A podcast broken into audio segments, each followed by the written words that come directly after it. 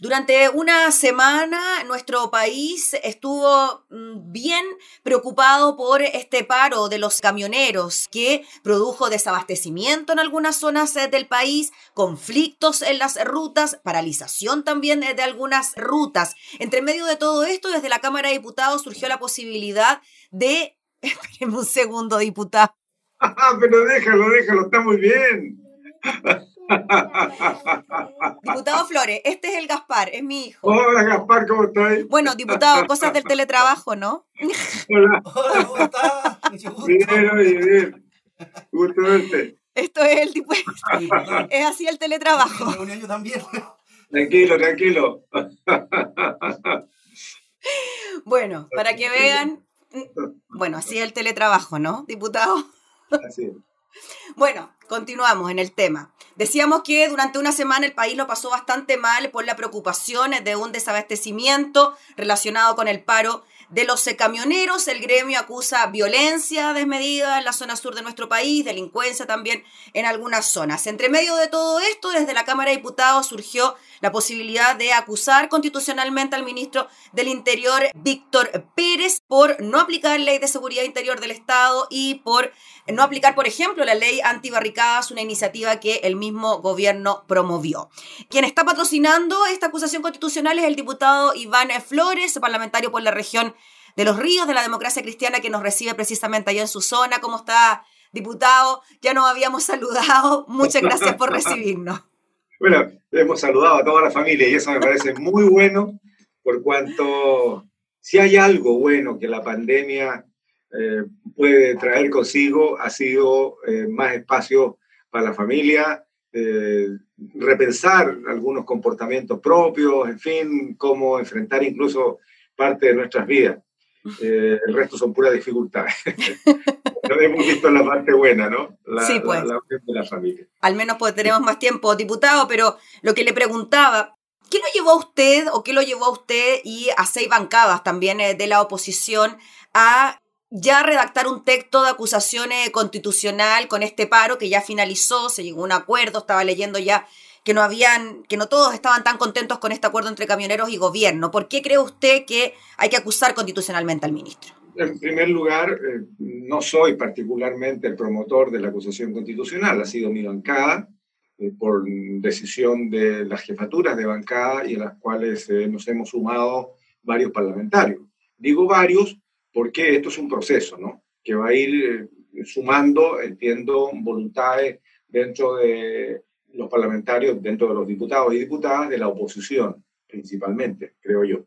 Primera cosa. Lo segundo es que no hay una sensación, no hubo una sensación en la población nacional de desabastecimiento. Hubo desabastecimiento. Para que objetivicemos el problema, por cuanto desde que surge el paro de camioneros, primero con la advertencia del gobierno, esto no fue tampoco de la noche a la mañana y de golpe y raja. Los camioneros empezaron a advertir hacía varios días ya que estaban complicados, que estaban eh, eh, eh, atemorizados, que estaban enojados, una serie de sentimientos respecto a lo que les estaba pasando en el tránsito por la Ruta 5, particularmente en la Ruta 5 Sur en la región de la Araucanía. En este contexto, eh, ya sabemos lo que ha pasado históricamente con paralizaciones de la carga y la capacidad productiva de nuestro país. Porque más allá del paro de los camioneros, los camioneros se pueden parar, bajar, sentar, darse una vuelta, lo que quieran. Estamos en un país, un país libre, pero ya sabemos cuando se paraliza la carga. Y en ese escenario, cuando eh, surge la advertencia producto de la violencia que no comparto ni compartiré jamás de lo que está ocurriendo en las carreteras, mm. sobre todo cuando ya no son eh, hechos dirigidos hacia la actividad forestal, no son dirigidos hacia cierto tipo de camiones o, o, grandes empresas, sino que van al voleo. Me refiero a los camioneros, no voy a hablar de la violencia rural en general y del conflicto que existe en la Araucanía, porque es mucho más profundo, mucho más complejo, y ningún gobierno, incluyendo los nuestros, han querido tomar el tema desde, desde la raíz, sino que más bien se han venido desde la rama lo cual es mucho más caro en mm. términos eh, eh, financieros, pero también en términos sociales. Diputado, disculpe, usted hablaba de las amenazas, mencionar también de que de alguna manera hasta el Congreso fue amenazado cuando se dio este ultimátum de que si no se tramitaban 13 proyectos de ley, se iniciaba la movilización, bueno, sabemos lo que ocurrió, la movilización se realizó. Fue un emplazamiento muy claro y muy duro. Bueno, en este contexto, cuando ya sabemos lo que significa la paralización de los insumos y de, los productos, eh, la verdad es que debió haber tenido desde el inicio una mayor preocupación por parte del gobierno. Cuando parte el, paro de los camioneros, se dijo no se va a desabastecer la cadena alimenticia ni los artículos de primera necesidad. Por lo tanto, solamente era la cuestión secundaria de cargas. Eh, pero no fue así. Eh, y el problema está en que hasta el día martes de esta semana, el gobierno decía, hay algunas señales, y los medios decían, hay algunas señales de desabastecimiento en la región metropolitana. Entonces volvemos al concepto centralista de que lo que le pasa a Santiago es lo que importa que le pase a Chile. Y me imagino que en su zona sí vio desabastecimiento. Yo tuve la posibilidad de conversar con diputados con Aysén y me hablaban del problema del pellet, por ejemplo, en, el sur, que no había pellet para calefaccionar, que se veía ya el desabastecimiento. O sea, en un país que no tiene alternativa que no sea el tránsito de las cargas por la Ruta 5, porque recordemos que, desde que se cayó el puente Tolten en la región de la Araucanía, ni siquiera hay ferrocarril de carga al sur. Y por lo tanto, ya el día viernes, el, paro comienza a, a principio de la semana eh, pasada, ¿cierto? Y el día viernes ya no había gas en Lago Ranco, por ejemplo. Me escribían dirigentes sociales, me decía, don Iván, se terminó el gas porque a Osorno no le llega gas, porque está más cerca de la, provincia de Osorno, y Osorno no puede distribuir el gas, por lo tanto estamos sin gas. El día sábado comenzaron a cerrar las estaciones de servicio, eh, cerraron la Shell, cerraron la, Petrobras, y de, de, todos los camiones que deberían haber ingresado al sur de Copec, una partecita, llegaron cinco camiones dos a Valdivia y los otros, los otros tres se repartieron en comunas. Eso era todo.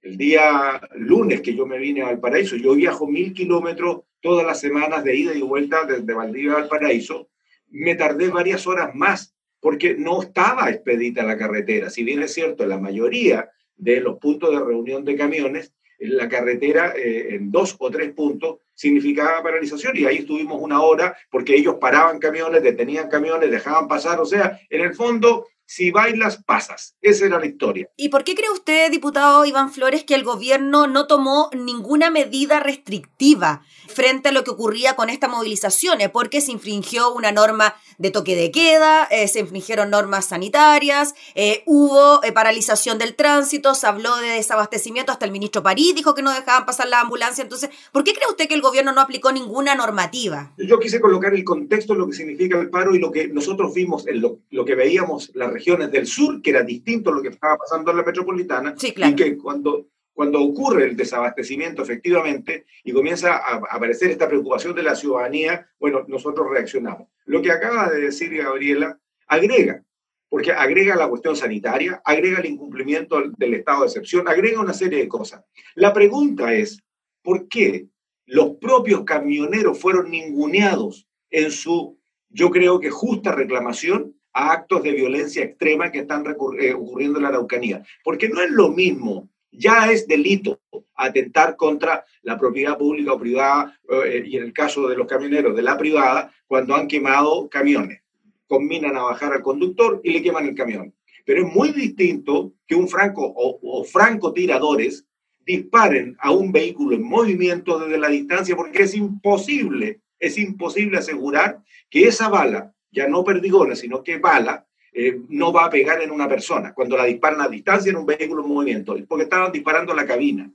Todos compartíamos que esto debía ser controlado y detenido. Y no me explico cómo en veintitantos años todavía no se ha podido determinar los grupos violentistas, que no son el pueblo mapuche, derechamente, son violentistas. Y podrán haber algunos mapuches, pero también sabemos que han entrado o salido, se han quedado, no, no lo sé, eh, extranjeros y también otras personas que tienen motivaciones probablemente distintas. Los ministros anteriores del Interior han hablado de narcotráfico. En fin, se ha hablado de todo. Y la pregunta a veintitantos años, ¿cómo no se sabe? Primera cosa. Segunda cosa, entendiendo el ninguneo que se le hizo a los dirigentes de camiones, porque si, si ya llevaban casi una semana seis días aproximadamente en que no habían sido recibidos por el ministro del Interior, es que el ministro del Interior entonces no ha entendido lo que significa un paro camionero desde el 73 para adelante, donde han habido varios. la, la paralización de Chile la terminan pagando la gente más vulnerable de Chile y también la actividad económica de Chile. O sea, además de no, de no aplicar normas, diputado, el, ministro también estaría pecando, entre comillas, de no haberse reunido, negociado, conversado durante el paro. Sin ninguna duda. Si eso es el reclamo de los camioneros, cuando los camioneros dicen se terminó esta cuestión porque ya estamos cabreados de estar siendo atendidos por asesores. Queremos que nos atienda el ministro del Interior que no nos ha atendido. Y esto lo dicen el martes, una semana después que inició el paro. O sea, ¿cómo un ministro del Interior no... A ver, está bien el primer día, ¿cierto? Aclaren esta cosa, reúnanse, vean los puntos de encuentro, en fin, qué sé yo, pero una semana de empezar a paralizar Chile y que el ministro del Interior no haya llamado y sentado a la mesa a los dirigentes, que eran los dirigentes activos, que tampoco son todos los camioneros, porque habían dos, dos, dos flancos aquí, habían dos frentes de cuestionamiento. Los camioneros o los transportistas de los puertos que estaban acusando robo de sus camiones, de sus cargas, y la gente que estaba sufriendo esta acción de francotiradores o actos violentos. Entonces, miren, en primer lugar, los camioneros, ¿qué es lo que reclamaron? Reclamaron un Chile en estado de derecho que les permita garantías al libre tránsito y a la seguridad de sus conductores. Esa fue la primera cosa. Pero no pueden eh, reclamar ese derecho vulnerando los derechos eh, constitucionales del resto de la ciudadanía y generando una situación de temor y desabastecimiento. Entonces, ¿dónde, dónde algo no encaja? Porque los dos están reclamando lo mismo, la ciudadanía y los camioneros en definitiva, el Estado de Derecho. Eh, ¿En quién articula? Pues en el gobierno ninguno de nosotros podíamos resolver. Y además, eh, cuando los camioneros y en el resultado se compromete estos 13 proyectos de ley, de los cuales hay 6 en el Senado y alrededor de 4 en, el, en, el, en la Cámara, y que no tienen nada que ver con la violencia. Porque fíjese, eh, Gabriela, en la Comisión de Seguridad, que es la que podría dar respuesta desde la Cámara, el único proyecto que está, que tiene que ver con policía, es una modernización de policía, que está muy lejos de ser modernización de policía. Es sencillamente una serie de medidas de mejoras administrativas para el mejor manejo de los recursos, para las sanciones ante, ante falta. qué tiene que ver eso? Con el conflicto, con los atentados, con los robos. No tiene que ver si es sencillamente trámite administrativo. Entonces, no es cosa de hacer una lista que tenga un lindo titular cuando los proyectos son malos. Cuando el propio eh, eh, ministro Desborde, a poco de asumir, él mismo señala a través de medios de comunicación que el proyecto que mejora el sistema de inteligencia en Chile es malo y que por lo tanto hay que quitarle el acelerador porque todos entendemos de que hay que tener una inteligencia adecuada, efectiva, pertinente y que además permita anticiparse como lo hacen, ya no es la inteligencia de la dictadura, es otra inteligencia, la que se anticipa a los conflictos, la que se anticipa a los delitos. Y eso hoy día no está funcionando, pero el proyecto no da cuenta de eso. Entonces, no es cuestión mágica de que alguien diga, me arreglan estas leyes en, en, en, 48 horas o por último en una semana o en un mes. No es así, son leyes tremendamente complejas eh, que en definitiva hoy día son, comillas, representadas por malos proyectos. Entonces, bueno, podremos tener toda la voluntad si durante el estallido social la prioridad primerísima del, del, Congreso en general, porque primero fue la Cámara, después el Senado, fue darle prioridad a los proyectos que intenten dar respuesta al estallido. En pandemia, hasta el día de hoy, la prioridad es esa. Por lo tanto, también podemos trabajar sobre otra prioridad, pero tengamos proyectos adecuados, pues. Entonces, aquí la bisagra que no funcionó fue el Ministerio del Interior. Y por esa razón, mi bancada, no fui yo personalmente, yo soy parte de la bancada y que por cierto comparto, yo apechugo mis decisiones eh, eh, siempre. Me podré equivocar, podré aceptar, pero al final de cuentas uno no puede estarse dando volteristas como, como, esto del socialdemócrata y que el otro que ahora que que no sé qué. No, no, no, no, no. Eh, en este contexto, Gabriela, la bancada advirtió y dijo, si en 24 horas esto no se arregla porque está causando daño eh, eh, eh, vamos a interponer una acusación constitucional. Bueno, finalmente la advertencia sirvió de alguna manera.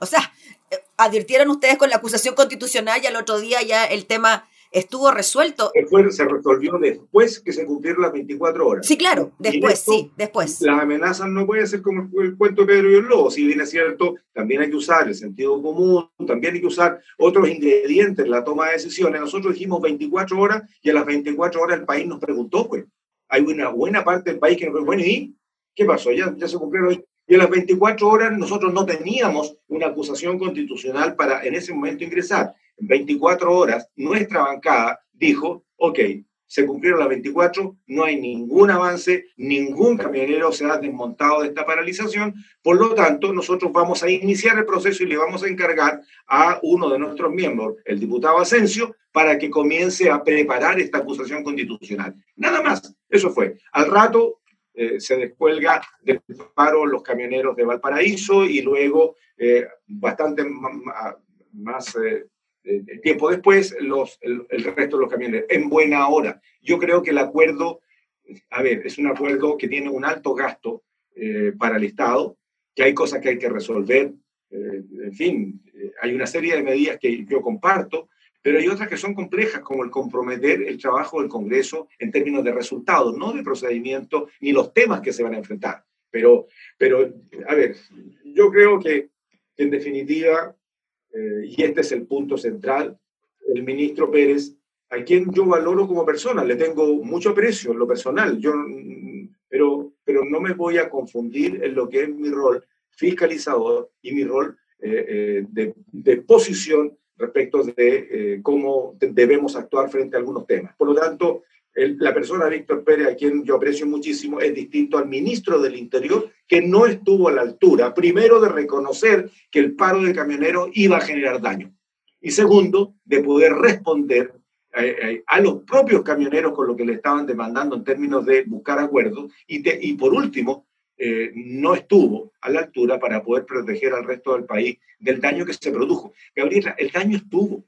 Esto es como que una persona por, por, una, por, una, por una ofuscación, por un, por un acto eh, eh, eh, incontrolado, le clava un puñal a una persona que no fue mortal. estoy dando un ejemplo, tal vez, tal vez la comparación sea un poco tonta, pero bueno, resulta que se da cuenta de, de, lo que pasa y le saca el puñal despacito, le pone una cosita en la herida, le cierra la herida y aquí no pasó nada. ¿Hubo delito o no hubo delito? Hubo. Hubo, aunque, aunque se inicie la reparación. ¿quién paga? ¿Quién paga el desabastecimiento? Mira, mira lo que pasó con eh, micro y pequeñas empresas que se quedaron sin abastecimiento. Tengo, tengo conocidos que son ganaderos y estaban desesperados porque ellos dependen para la producción del concentrado que viene de la zona central. ¿Qué va a pasar con los 20 mil dólares día que tienen que pagar los armadores por tener un barco a la gira que no puede amarrar al puerto y descargar. Son, no son barcos tan grandes, entiendo que son 40.000 toneladas de trigo, de otros granos, que al final de cuentas, ¿quién va a pagar eso?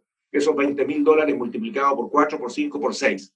O sea, estamos hablando de 100 mil dólares en, un paquete de granos eh, que va a ser convertido en pan. Yo no creo que eso lo asuma ni la naviera, ni el importador, no creo. Yo creo que eso se lo van a cargar al consumidor o cuáles son los costos asociados de lo que decía Ronald Brown, que decía, mire, necesitamos cargar ahora, eh, este fin de semana, entiendo que fue la precisión del tiempo, los barcos que ya están esperando eh, las exportaciones de fruta. Y esto va a traer un coletazo gigantesco en el empleo, en fin, y con pérdida. Entonces, bueno, hay daño, pues. ¿Quién se hacer responsable? ¿Moya? ¿Va a pagar Moya? Entonces, bueno, nosotros, eh, en definitiva, cuando se venció el plazo eh, y lo que nosotros advertimos, en el tiempo que lo advertimos se cumplió y iniciamos el proceso. No teníamos la acusación, vuelvo a repetir, sí, lo compartimos con el resto de la oposición. En una reunión en la que yo no estuve, porque no soy jefe de bancada, pero estuvo mi jefe de bancada y la oposición definió que la acusación constitucional seguía, que ahora empezaban a reunir los antecedentes, iban a, iban a precisar cuáles eran las, las faltas eh, exactamente, y en eso están. Cuando se termine ese proceso, que será un par de días, tal vez sea hasta la próxima semana o la subsiguiente, no, no lo sé, porque aquí hay un equipo de gente que está juntando los antecedentes, primero se verá si efectivamente la oposición va a presentar la acusación. Yo entiendo que hay una decisión política de hacerlo, por eso están investigando todas las causas para que efectivamente se demuestre que aquí hubo falta del ministro del Interior. Y entonces, bueno, estamos en ese proceso. Nadie está acusando, nadie está, perdón, juzgando a priori, sino que estamos nosotros diciendo de que efectivamente aquí hubo falta y que se está hoy día objetivizando a través de la búsqueda de, de información precisa que permita efectivamente eh, justificar la acusación constitucional. Ahí ha habido opiniones distintas dentro de la misma oposición, hay gente que, que, que está con mucha fuerza y otros que no tanto, en fin, pero esto es un proceso. Y después viene la acusación como un debido proceso nomás, pues, en donde el ministro tendrá todo el tiempo para poder, son 10 días, para poder presentar su descargo a través de la cuestión previa. Acción fiscalizadora de la Cámara de Diputados. Ni más ni menos. O sea, tenemos distintas herramientas. Podríamos haber hecho una comisión investigadora, sí, demoran seis meses. Seis meses, que no tiene ninguna vinculación, digamos, con, eh, con resultados directos, ¿no? Sancionatorios la comisión investigadora investiga y después recomienda y votaremos todo, o podemos hacer una interpelación, que son preguntas y respuestas, donde por lo general siempre el interpelado gana, pues, si tiene equipo. En fin, la, la, otra es un oficio fiscalizador. Mire, le mando un oficio, le hago esta pregunta, por favor, contéstemela. Ojalá antes de 30 días. La única herramienta de peso que tenemos es una acusación constitucional que es cierto, eso es de última ratio, pero es firme y por lo tanto no es para jugarreta, ni, ni para usarla mal, ni tampoco para menospreciarla.